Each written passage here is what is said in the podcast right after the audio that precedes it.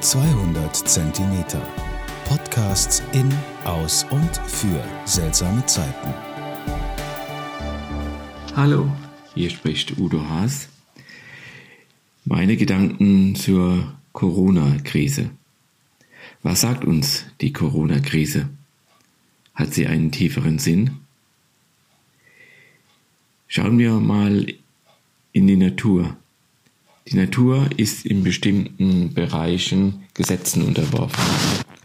So ein Gesetz ist das Gesetz der Balance. Wir wissen, wenn es Winter gibt, gibt es auch einen Sommer. Wenn es ein Frühjahr gibt, gibt es auch einen Herbst. Und so ist das gesamte Leben bestimmte Gesetze unterworfen.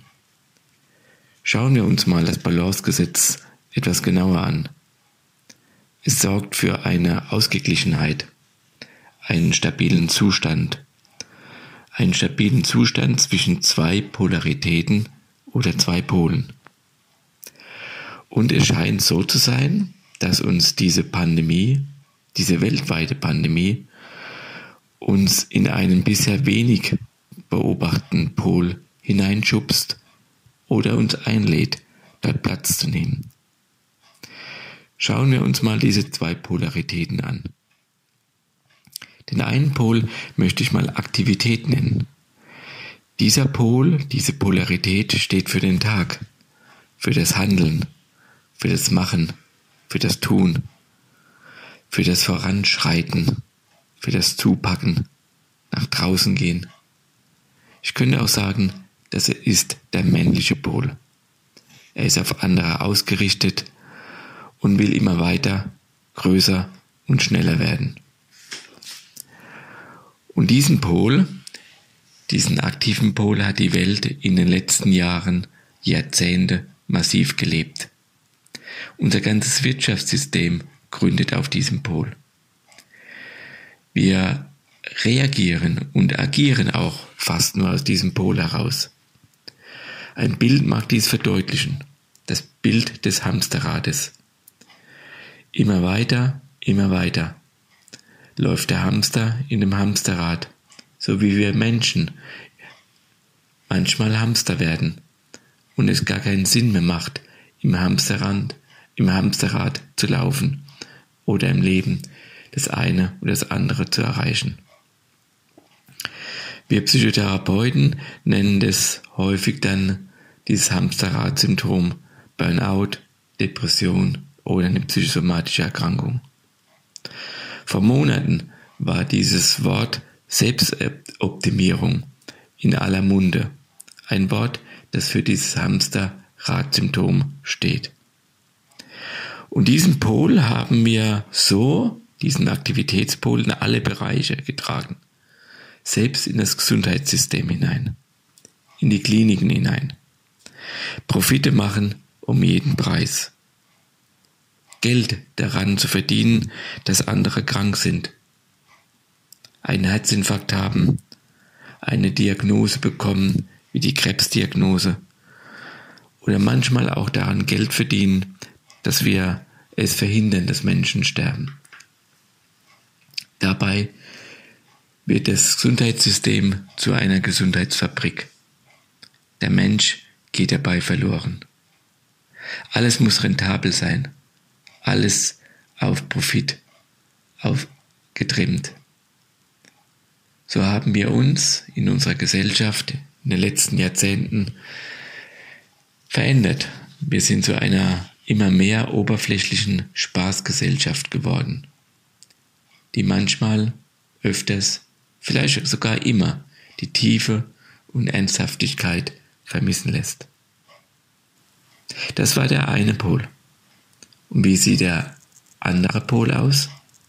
Der Pol der Passivität, den wir auch als Nachtpol bezeichnen können. Da, wo wir schlafen, da, wo wir entspannen, nach innen gehen. Es ist der Pol des Empfangens. Man könnte auch sagen, der Pol der Innenschau, der Meditation oder der Achtsamkeit. Wir könnten ihn auch den weiblichen Pol nennen. Und dieser Pol wird in unserer Gesellschaft wenig wertgeschätzt und auch gewürdigt. Ein Pol, der unterzugehen droht im Vergleich zu diesem aktiven Pol. Mal ehrlich, was denken Sie, wenn Sie jemanden sehen, der auf einem Meditationskissen sitzt und anscheinend nichts tut? Hat er nichts zu tun? Hat er keine Arbeit? Und diese Gedanken machen deutlich, wie stark unser Pol, dieser männliche Pol, in uns Einzug gehalten hat. Es gibt aber nicht wenige Menschen, die ganz absichtlich von diesem Pol sich distanzieren möchten. Ein Leben führen, wo dieser passive Pol mehr Bedeutung gewinnt. Zum Beispiel gibt es viele Menschen, die eher die Einsamkeit im Urlaub suchen, eine Alm mieten, in ein Kloster gehen oder in ein Schweigeretreat gehen. Und was machen nun diese Pole mit uns? Dieser weibliche Pol richtet sich an unser Herz, unsere Gefühle, unsere Empfindungen. Und hier liegen die wahren Kostbarkeiten des Lebens, die wir nicht entdecken können, wenn wir diesem Pol keine Chance geben. Dieser Pol ist für Freude, für Lust und für Glück zuständig. Und dies erreichen wir nicht, wenn wir kopflos diesem aktiven Pol hinterherrennen. Und was hat nun diese weltweite Krise mit diesen Polen gemacht? Mit diesen beiden Polaritäten des Lebens? Wir werden von dem einen aktiven Pol in den anderen Pol eingeladen. Manche sagen auch gezwungen. Nicht mehr die Aktivität ist gefragt, nach draußen gehen ist gefragt. Handeln ist gesagt. Nicht die Spaßgesellschaft ist gefragt, sondern das Zuhausebleiben ist gefragt. Wieder mit sich selbst in Kontakt kommen ist gefragt. Wieder Kontakt finden zu den wichtigsten Menschen in meiner Nähe. Wir sollen im Haus bleiben und symbolisch könnte das könnte das auch für das innere Haus gemeint sein. Innere Gefühle, Bedürfnisse und so weiter. Vielleicht komme ich in einem weiteren Podcast auf dieses innere Haus zu sprechen. Ja, es ist auch deine freie Entscheidung, wie du mit dieser Krise umgehst. Übernimm Verantwortung für dich, für dein Leben und für deine Gefühle so trägt der Virus uns von dieser aktiven Seite auf diese passive Seite.